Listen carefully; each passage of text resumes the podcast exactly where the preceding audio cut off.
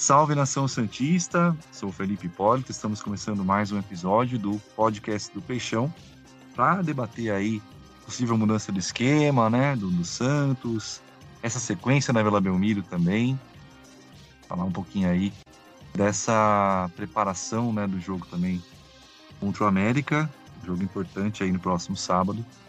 Bom, e comigo sempre aqui, Matheus e o Longo, né, para a gente formar o nosso trio de ataque aqui. Fala, Matheus, tudo bem?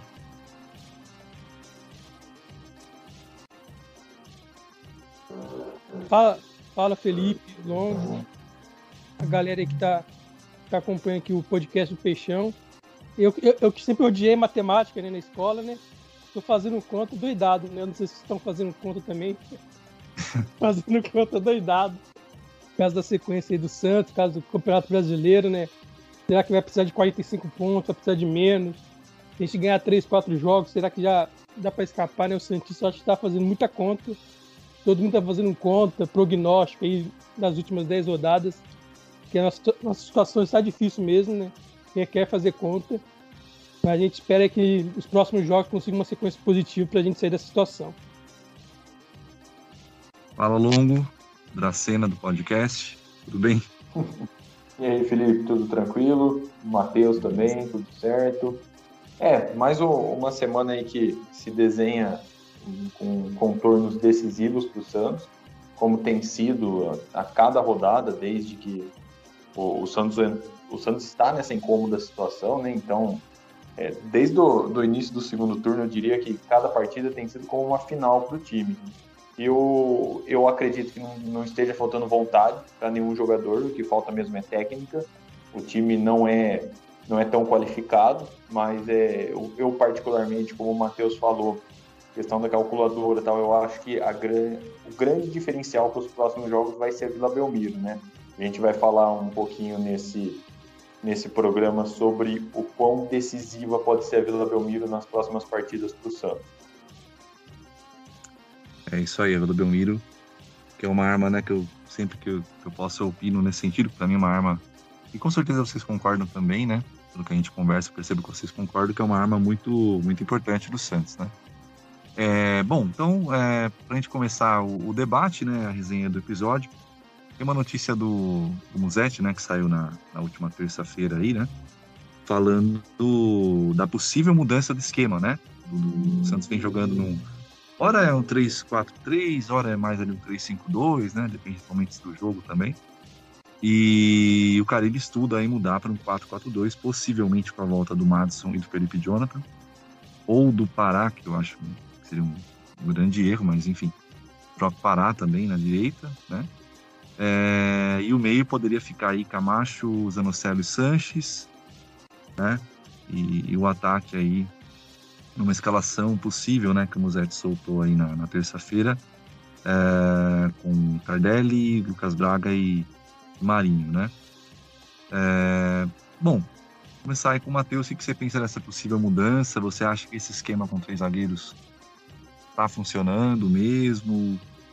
O que você pensa dessa possível alteração aí de esquema, né? Que alguns torcedores têm pedido, né, essa mudança. É, porque percebem né, que, que, o time melhora. Eu vi alguns comentários assim, até em grupos de WhatsApp aí, né? Que o time deu uma melhorada, como se o terceiro zagueiro, aquela coisa. Enfim, é bom lembrar que no próximo jogo, por exemplo, não sei se está influenciando também a decisão do possível mudança do Cariri, o Wagner Palha está suspenso, né? Foi suspenso aí por conta do terceiro amarelo. Mas vamos lá, Matheus, dá só os pitacos aí sobre isso. Então, sobre os, os, três zagueiros, eu nem sou o maior fã de três zagueiros, muita gente gosta, muitos Santos pedia mesmo para jogar com três zagueiros, mas eu acho que funcionou para o Santos tomar menos gols, né? Que que a gente, a gente falava, né, quando contratou o Caribe. A gente precisa primeiro parar de tomar gol. Então, esse esquema de três zagueiros funcionou para tomar menos gols. Por mais que tomou três do Juventude e três do Atlético Mineiro, foi circunstancial, né? O jogo não se desenhou para tomar três gols. Não é que o Santos levou uma pressão muito grande, teve o adversário criou muita chance e acabou sendo os gols, né? Contra o Juventude, o Santos jogou melhor e contra o Atlético Mineiro, o Atlético Mineiro teve mais posse, mas não criou tanto. Então, o esquema funcionou em quatro jogos. O Caribe tem oito jogos já no Santos, né? E em quatro jogos não sofreu gols. Então você vê que teve uma consistência defensiva maior.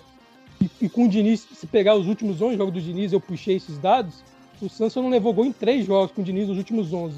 Então, se você comparar o fim do Diniz e o começo do Carilli, teve essa melhora defensiva. Eu acho que o time está jogando meio que parecido, tem um desempenho melhorou tanto, se você comparar em resultados também, então, os resultados não mudaram tanto de Carilli para o Diniz, mas o Carilli conseguiu diminuir o número de, de gols que o time sofre. Teve muito mais jogos não, não, não levando gol. Então, acho que esse esquema de três zagueiros funcionou numa, numa primeira etapa para o Santos parar de tomar gols e conseguiu pontos importantes. Porque eu acho que não adianta o torcedor do Santos se iludir achando que você vai fazer grandes jogos. Não vai. Então, na circunstância, o empate com o esporte foi bom. Conseguiu um 1x0 do Grêmio. Segurou, patou com o Bahia 0x0 e patou com o Ceará 0x0. Então, o cara ele conseguiu dar essa consistência defensiva. Mas, na minha opinião, ofensivamente está muito pobre. Está com as mesmas dificuldades que tinha o Diniz, porque falta qualidade no ataque, falta qualidade no meio campo. Vocês não tem um camisa 10. Vocês não, não encontrou um camisa 9. A gente esperava que seria o Léo Batistão, mas não, não se mostrou. O Léo Batistão também se machucou. O Aniel também não é esse cara. O Tardelli está com condição física ruim. Um, aparentemente não consegue jogar os 90 minutos. Então, então o ataque tem muita dificuldade. Não só pelo Carilho. Muita gente fala que é culpa do Carilho porque ele é retranqueiro. Eu não concordo. Eu acho que o Carilho tem momentos que pressiona, que ataca. Ele é um técnico mais conservador. Não é um São Paulo, não é um BKSS que muita gente comenta. Mas ele não é um retranqueiro, na minha opinião é que falta qualidade do meio para frente para desenvolver um jogo melhor. Então, por, por, esse motivo, eu abandonei o esquema de três zagueiros, até porque o Palio está suspenso. Eu colocaria o Robson, acho arriscado. Robson tem poucos jogos de profissional. O Derek nem se fala, estava outro dia jogando sub-23. Então, um Balieiro como zagueiro eu não gostei. Então, mas eu achei um teste positivo, mas não gostei do Balieiro como terceiro zagueiro, como um zagueiro. Então eu, eu tiraria o esquema de três zagueiros, porque o Santos precisa jogar mais. E eu, o que me incomoda no time do Santos é a falta de intensidade no meio. É uma coisa que a gente comenta aqui no podcast, que eu venho batendo na tecla, conversando com os cientistas. Eu não gosto do meio campo do Santos, eu acho que é um meio campo sem intensidade, sem velocidade, sem marcação. Os três zagueiros diminuem esse problema. Então, com os três zagueiros, o Caribe diminui esse problema que o Santos tem de falta de intensidade no meio. Mas ainda assim, eu não, não gosto, me incomoda. Então, eu jogaria com linha de quatro. E tem uma questão aí que o Santos devia, na minha opinião, esclarecer para o torcedor, para a imprensa. O Madison pode ou não pode jogar 90 minutos? O Madison pode jogar 60 minutos? Qual é? Qual é? Eu não acho que o Caribe prefere o Marcos Guilherme. Mas eu, eu, eu, tenho a sensação que o Madison não joga por questão física. Mas acho que o Santos devia esclarecer o torcedor qual é a condição do Madison. Porque se o Madison tiver condição, é o Pará. Você falou no início aí, né, Felipe? Que não gosta da opção do Pará, mas se não tiver o Madison, se o Madison não tiver condição, vai jogar em linha de 4, não dá para o Marcos Guilherme jogar em linha de 4 então tem que ser o Pará. Então eu acho que o Santos podia esclarecer isso, porque acho que às vezes o Carlinhos sofre uma crítica nessa questão da lateral direita, e talvez não é culpa dele, porque não, a gente não sabe a condição do Madison. Então ele deve vir falar se o Madison tem ou não tem condição, então é uma questão difícil. Então eu espero que o Madison contra o, no sábado contra o América Mineiro tenha condição, mas eu jogaria com linha de 4. E no meio campo eu, eu, eu jogaria com uma trinca de volante, eu não, eu não concordo com a escalação do Sanches, então, falando de intensidade de marcação, é uma coisa que eu, o Longo já falou aqui. O Santos não dá intensidade, não dá marcação, não dita o ritmo de jogo de uma equipe. Ele não consegue jogar. Até que o Tardelli entra no jogo e faz o meio do campo do Santos jogar. E a que o Tardelli é um atacante. E o Tardelli faz muito mais o meio campo do Santos jogar do que o Sanches. Então eu tiraria o Sanches, jogaria com um Balieiro, Camacho e Zanocelo. Adiantando o Camacho e Zanocelo. O Camacho eu acho que é o jogador que tem mais qualidade técnica dos volantes do Santos, então vejo que é um desperdício diante da nossa carência jogar com o Camacho de primeiro, o Camacho joga mais atrás. Então eu adiantaria o Camacho com o Zanocelo também, que eu vejo muito potencial ainda no Zanocelo. E o, e o trio de ataque, outra questão da questão física que eu comentei do Matos, o Tardelli. Acho que o Santos devia esclarecer quantos minutos o Tardelli pode jogar. Acho que o Santos podia abrir para a imprensa, para a torcida, porque o Cari também está sofrendo crítica porque não coloca o Tardelli, mas a gente não sabe quantos minutos o Tardelli aguenta. Então eu espero que o Tardelli possa jogar no sábado, porque tem que ser titular sem o Léo Batistão. Mas a gente não sabe a condição física do Tardelli. Do, do Tardelli. Aí o Carreira às vezes sofre uma crítica que talvez a gente está sendo injusto. Porque a gente não sabe quantos minutos o Tardelli aguenta de jogo. Então são questões que o Santos poderia esclarecer.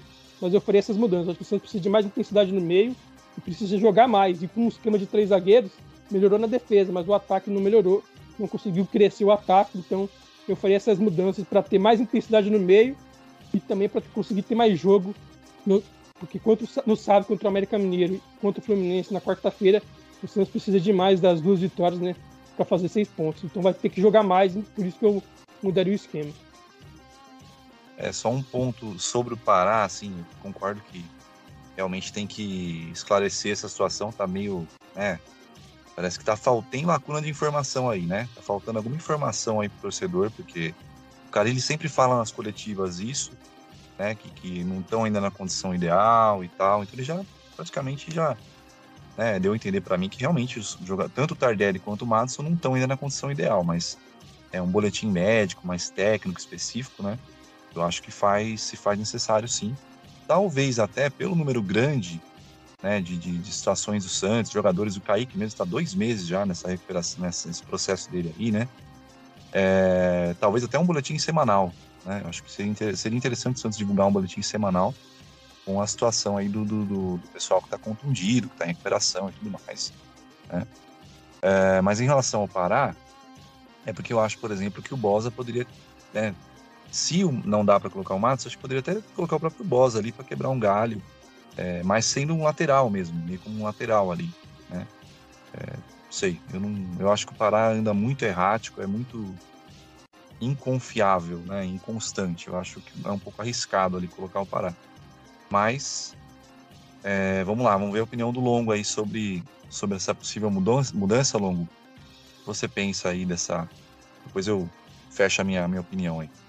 A lateral direita é um, é um problema velho do Santos, né? Porque o Santos tem o Pará, e o Pará já foi provado que tá, tá muito mal e assim, ele não se encontrou durante a temporada. Ano passado ele até fez bons jogos sob o comando do Cuca, ele estava fazendo ali o básico, arroz com feijão.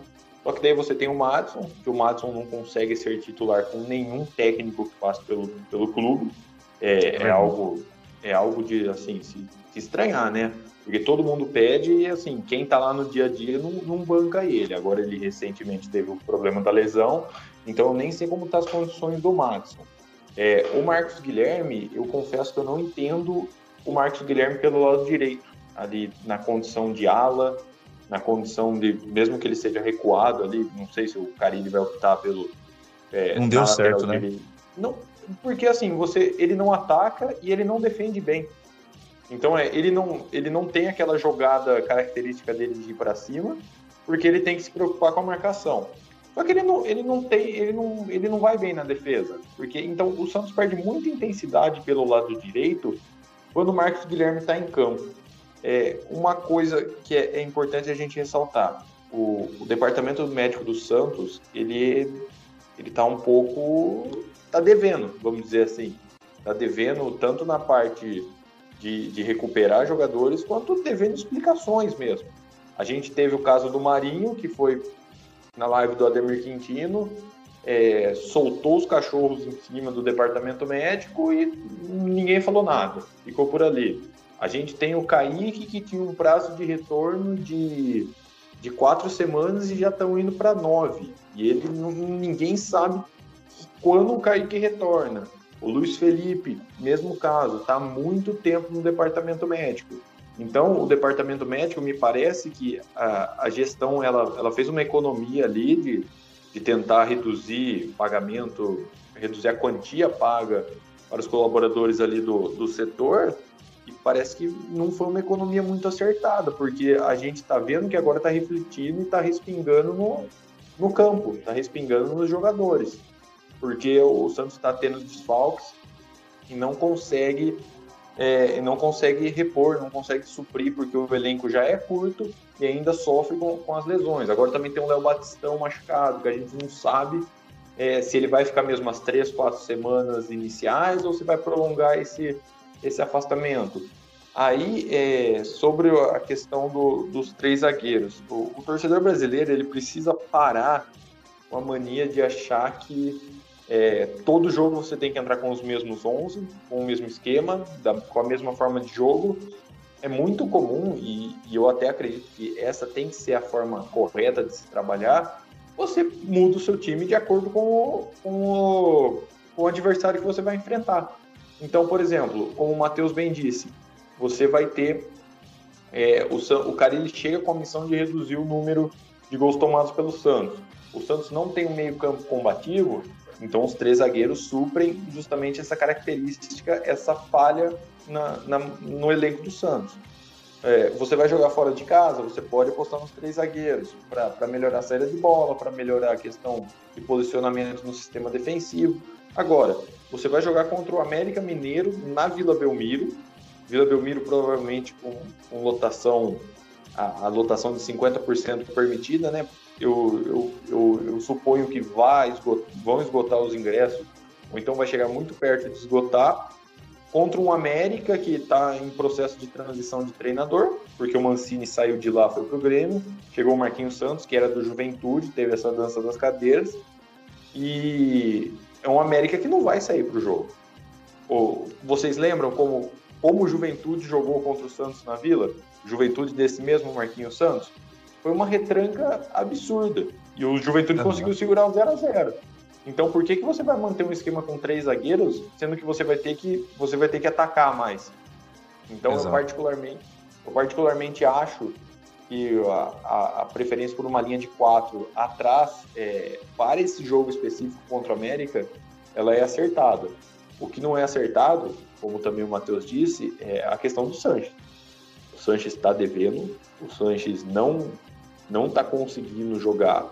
É, ele, ele se cansa muito rápido, ele tem lentidão nas jogadas e você percebe que ele erra muito é, o meu meio-campo para esse jogo contra o América, eu iria de Balieiro, o Camacho e usar no Celo um pouco mais à frente ali, quase como um armador.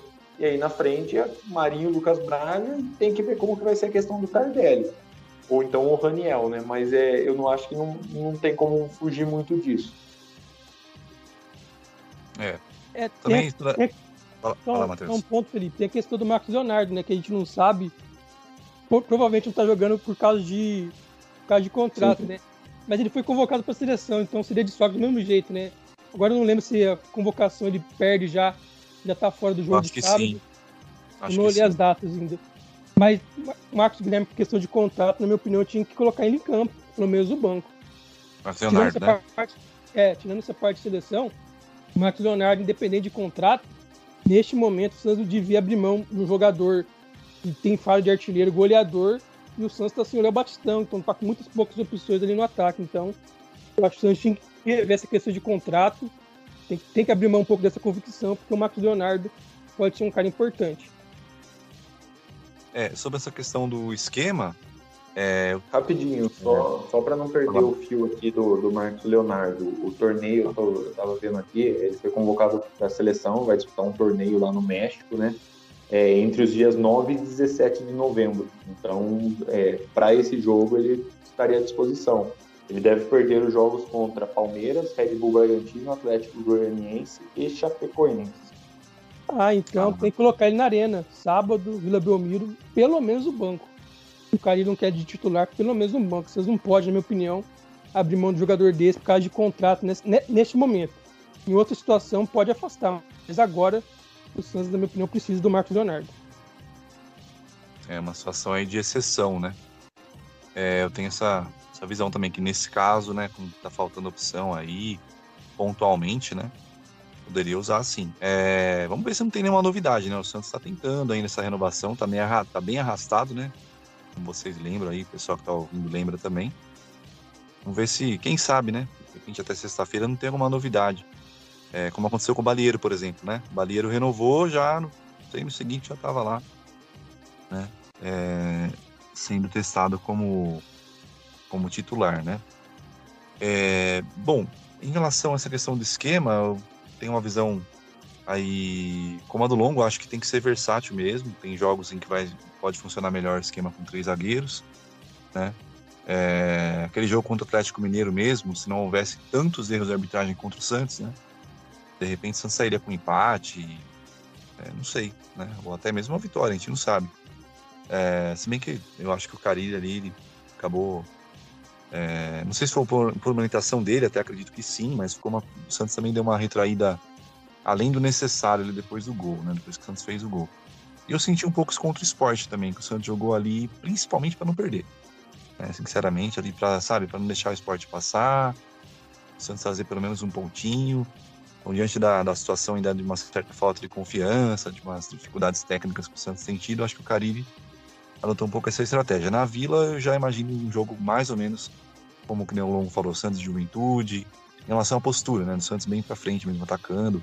O próprio Santos e Grêmio com o Carilli, eu acho que vai ser nessa pegada aí. Acho que a tendência nos jogos na Vila Belmiro é essa. Pelo menos até o Santos construir uma vantagem, quem sabe aí de uns 2 a 0 né? É, aí o Santos dá uma, pode dar uma tranquilizada ali, fazer um jogo um pouco mais, né, de segurar um pouco o posse de bola, sem se expor tanto, né? É, eu, eu, eu, gosto do esquema 3-4-3 também, que ele não tem usado tanto, tem usado mais 3-5-2, né? Acho que seria uma alternativa também, mas diante dessa questão do desfalque do, do Palha, é, e o Robson, se eu não me engano, tá voltando agora também, né?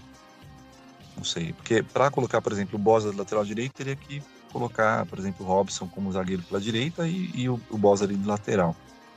E o Robson também tá voltando agora, então eu, eu, eu iria mesmo com o Matson pela direita.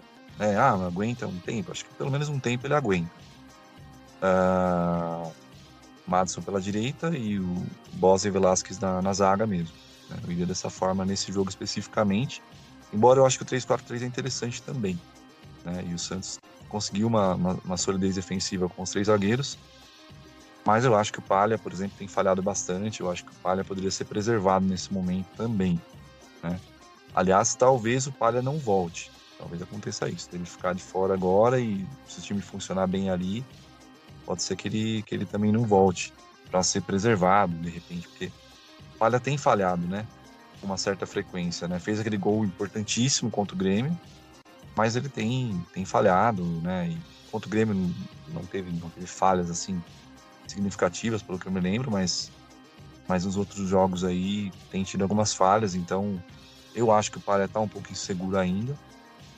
Então é um pouco complicado aí manter o Palha como, como zagueiro nesse momento titular, né? Pelo menos como titular. É, eu faria, já que vai, vai, vai ficar né, esses dois zagueiros, eu colocaria o Balieiro no meio também. Né? Acho que não vai fugir muito do que vocês falaram. É, Balieiro, o Camacho e o Zanocelo. É, não sei se o Pirani vai ter condição de jogo, né?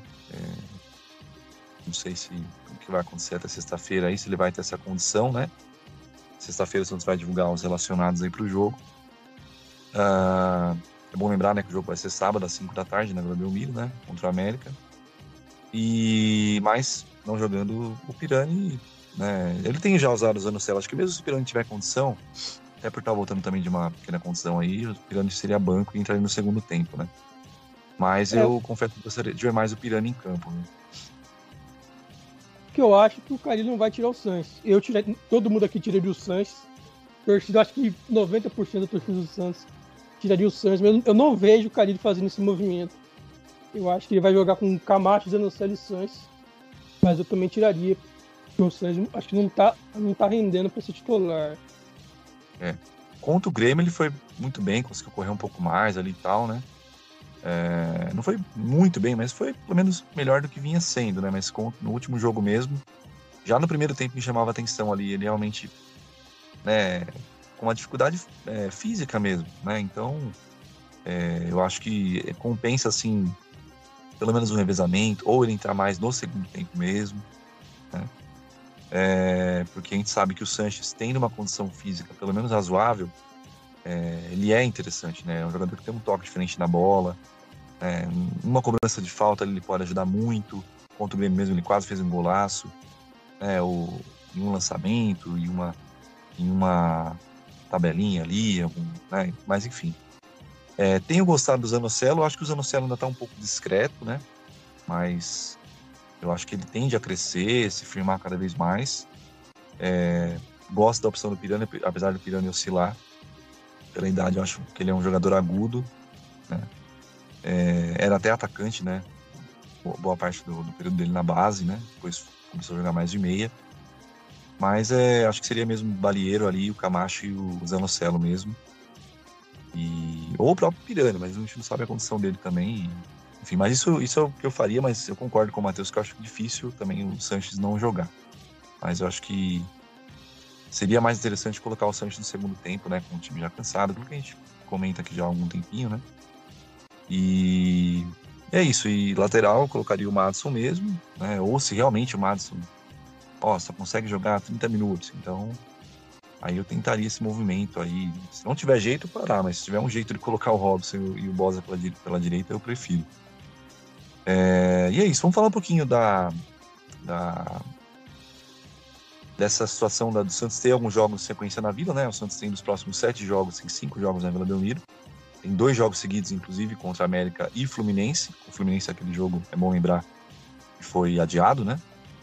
É, se falasse um pouquinho, né? vamos falar um pouquinho também dessa sequência, da importância disso, né? Eu, eu vou até adiantar minha opinião, acho que vai ser muito, muito importante. Eu confio que desses próximos, desses sete jogos na Vila, até o final do campeonato, o Santos vai vencer pelo menos uns quatro. Eu acho que isso vai ser fundamental, inclusive, para o Santos não ter nenhum risco, né? Acho que o Santos vai conseguir uns, uns pontos aí fora, principalmente empates, né? É, e às vezes surpreendendo em uma outra vitória também. E, enfim, é, o Santos tem a camisa, tem tudo, a gente sabe que isso ajuda muito, né? Porque isso pesa, né? E motiva também os jogadores, então muitas vezes vem resultados também que a gente não espera pela questão técnica, mas vem pela camisa também, enfim. Mas eu acho que a Vila vai ser muito importante e só né, pedir pro pessoal que vai à Vila, né, vai dar esse apoio, vai ser muito importante também.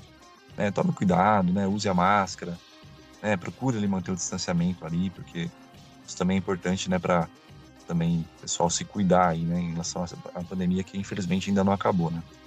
Mas diga lá, vou começar com o longo agora, fala um pouquinho o longo dessa sequência também, você entende que isso vai ajudar o Santos. É, a Vila Belmiro é o grande aliado do Santos para essa reta final e é, é, é, muito importante que a torcida compareça e apoie, né? Porque a gente viu contra o Grêmio como fez a diferença ter a torcida ao seu favor durante os 90 minutos.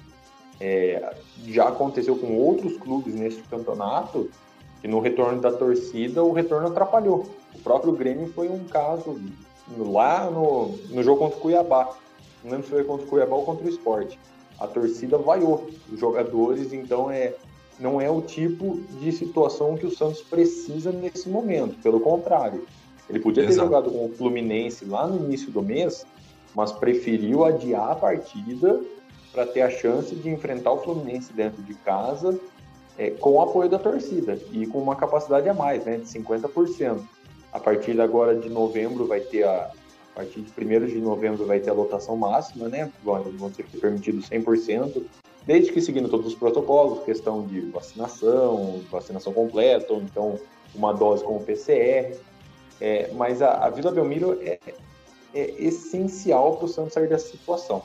Foi assim em 2008 e vai ser assim de novo agora em 2021. E como você vinha citando, Felipe, da questão dos sete jogos, é, nos próximos sete jogos são cinco na Vila, né? Então tem América Mineiro na Vila, Fluminense, aí sai para jogar com o Atlético Paranaense, depois vem Palmeiras uhum. e Red Bull Bragantino na Vila. Uma, uma, apesar de ser na Vila uma parada, duas paradas bem indigestas, sai para jogar com o Atlético Goianiense e recebe a Chapecoense. Então tem, tem que pensar em pontuar na Vila. Não, não dá para você perder perder um jogo na Vila, por exemplo. Porque daí, automaticamente, esses pontos que você perde na vila, você vai ter que recuperar fora de casa. E a gente sabe como o desempenho do Santos é ruim quando tem que viajar, vamos dizer assim. Então, é, eu considero a Vila Belmiro como essencial e o principal aliado do Santos nessa luta contra o rebaixamento. Matheus?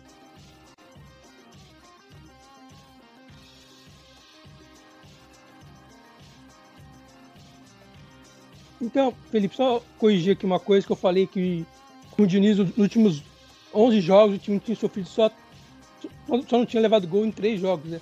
Na verdade, são 12 jogos. Né? Nos últimos 12 jogos do Diniz, o Santos não levou gol em apenas 3 partidas. Estou fazendo essa correção. E sobre a Vila Belmiro, né, eu concordo com, com o Longo. E até puxando, os números, não é só a questão que ganhou do Grêmio, que a torcida foi muito importante. Eu acho que os números mostram isso o Santos na Vila Belmiro, né, em casa, né, é, é nono colocado. O Santos fez 20 pontos em casa, 5 vitórias, 5 empates e apenas duas derrotas. Já fora de casa despenca o aproveitamento. O Suns é o 18º colocado se considerar sua campanha fora de casa no levantamento do SofaScore. O Suns só fez 9 pontos fora de casa, tem 29. Então, então a, a, os números mostram que o Suns em casa é muito mais forte que o, do que o Suns fora de casa. E, a Vila, historicamente, é muito forte para o Santos. Eu acho que sem público se tornava um campo neutro, apesar que o Suns em casa joga melhor, né? O Suns da Vila jogaria melhor por causa do campo, um campo que, o, que os jogadores conhecem, tem atmosfera, mas sem público é um campo neutro, é um jogo mais fácil, tanto é que o Santos levou 4 do Flamengo. E se tivesse público, a Vila lotada, eu acho que o Flamengo ganharia do Santos, que tem mais time, mas eu acho que seria um jogo mais, mais pegado, acho que seria um jogo mais, mais igual. O Santos acho que não levaria 4 a 0 do Flamengo. E o Santos empatou com o Inter em casa, então teve resultados ruins em casa também, apesar da campanha ser melhor do que fora. Já com o público, para mim, a atmosfera é completamente diferente. Eu não tenho dúvida que a torcida do Santos vai apoiar. Até tem já um encontro marcado antes do jogo, vai recepcionar o ônibus no sábado. Já está já tá tudo organizado pela torcida. Então não tenho dúvida que a torcida vai apoiar. A torcida sabe o momento do time, sabe a dificuldade, sabe que ela pode salvar o time. Não é o Santos que vai se salvar, não é os jogadores que vão, vão salvar o Santos. Claro que eles, tão, eles são parte para salvar. Mas a torcida vai, vai. Metade vai ser a torcida que vai salvar o time. Então acho que a torcida já tem essa consciência que ela é muito importante para o Santos se salvar. Então eu, eu vejo a Vila Belmiro muito importante. E o torcedor está fazendo sua parte, comprando ingresso.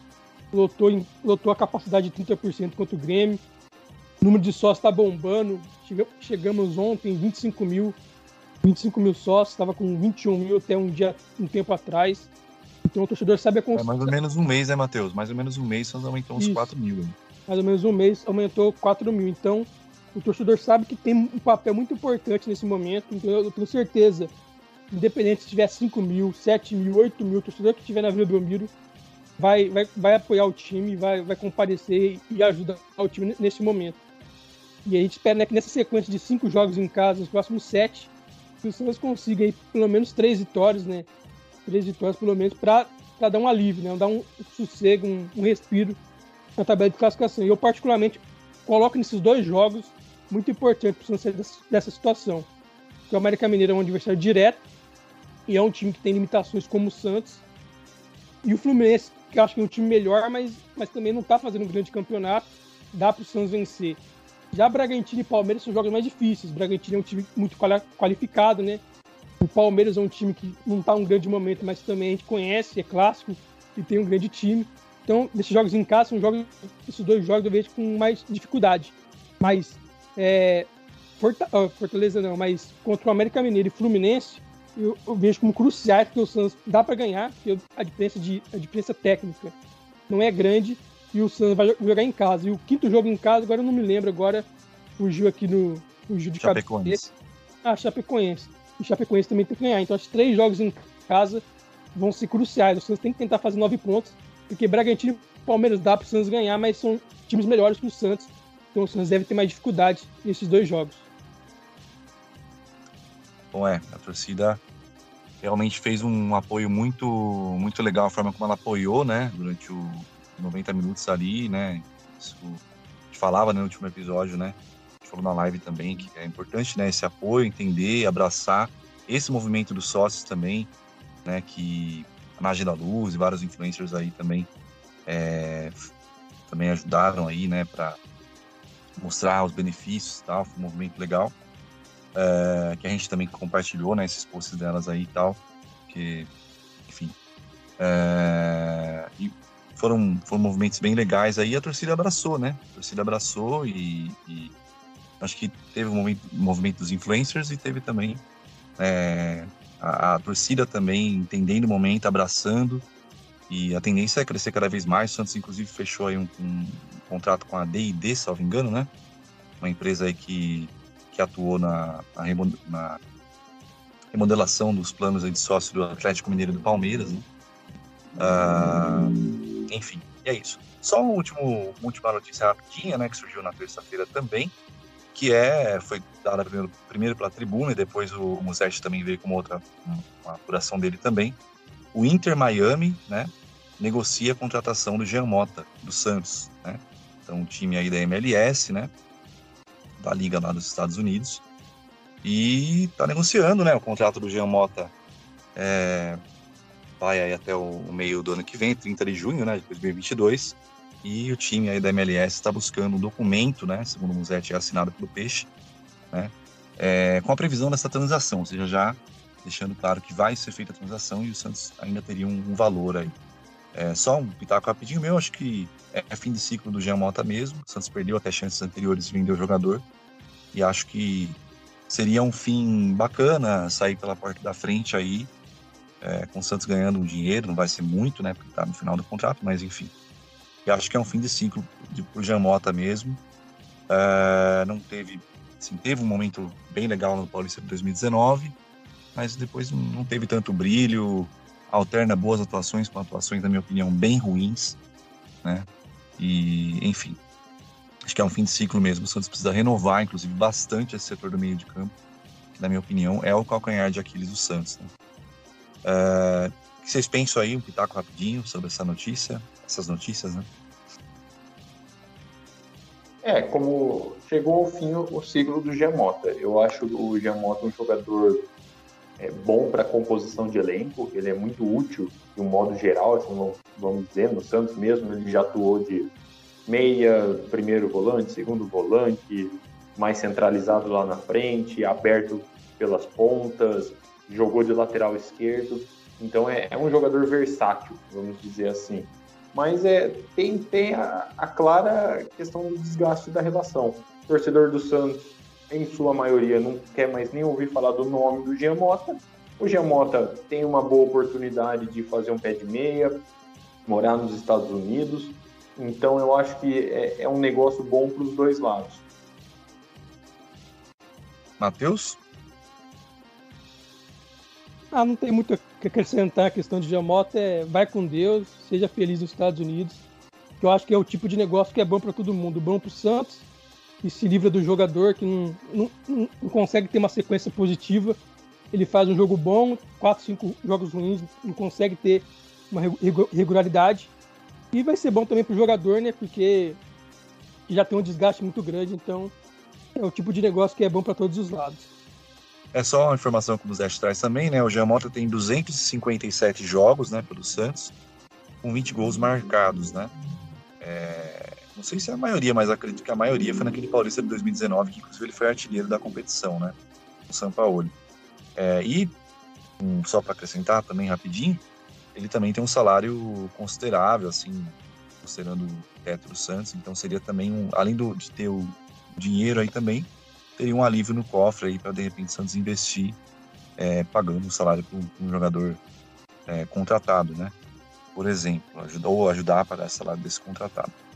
Bom, recados finais aí, gente. É, começando pelo Matheus aí. Um alô final para a Nação Santista. Um abraço, um abraço para a galera que está tá acompanhando a gente no Spotify, no YouTube. Sempre que está dando um feedback positivo para a gente aqui no, no, podcast do Peixão.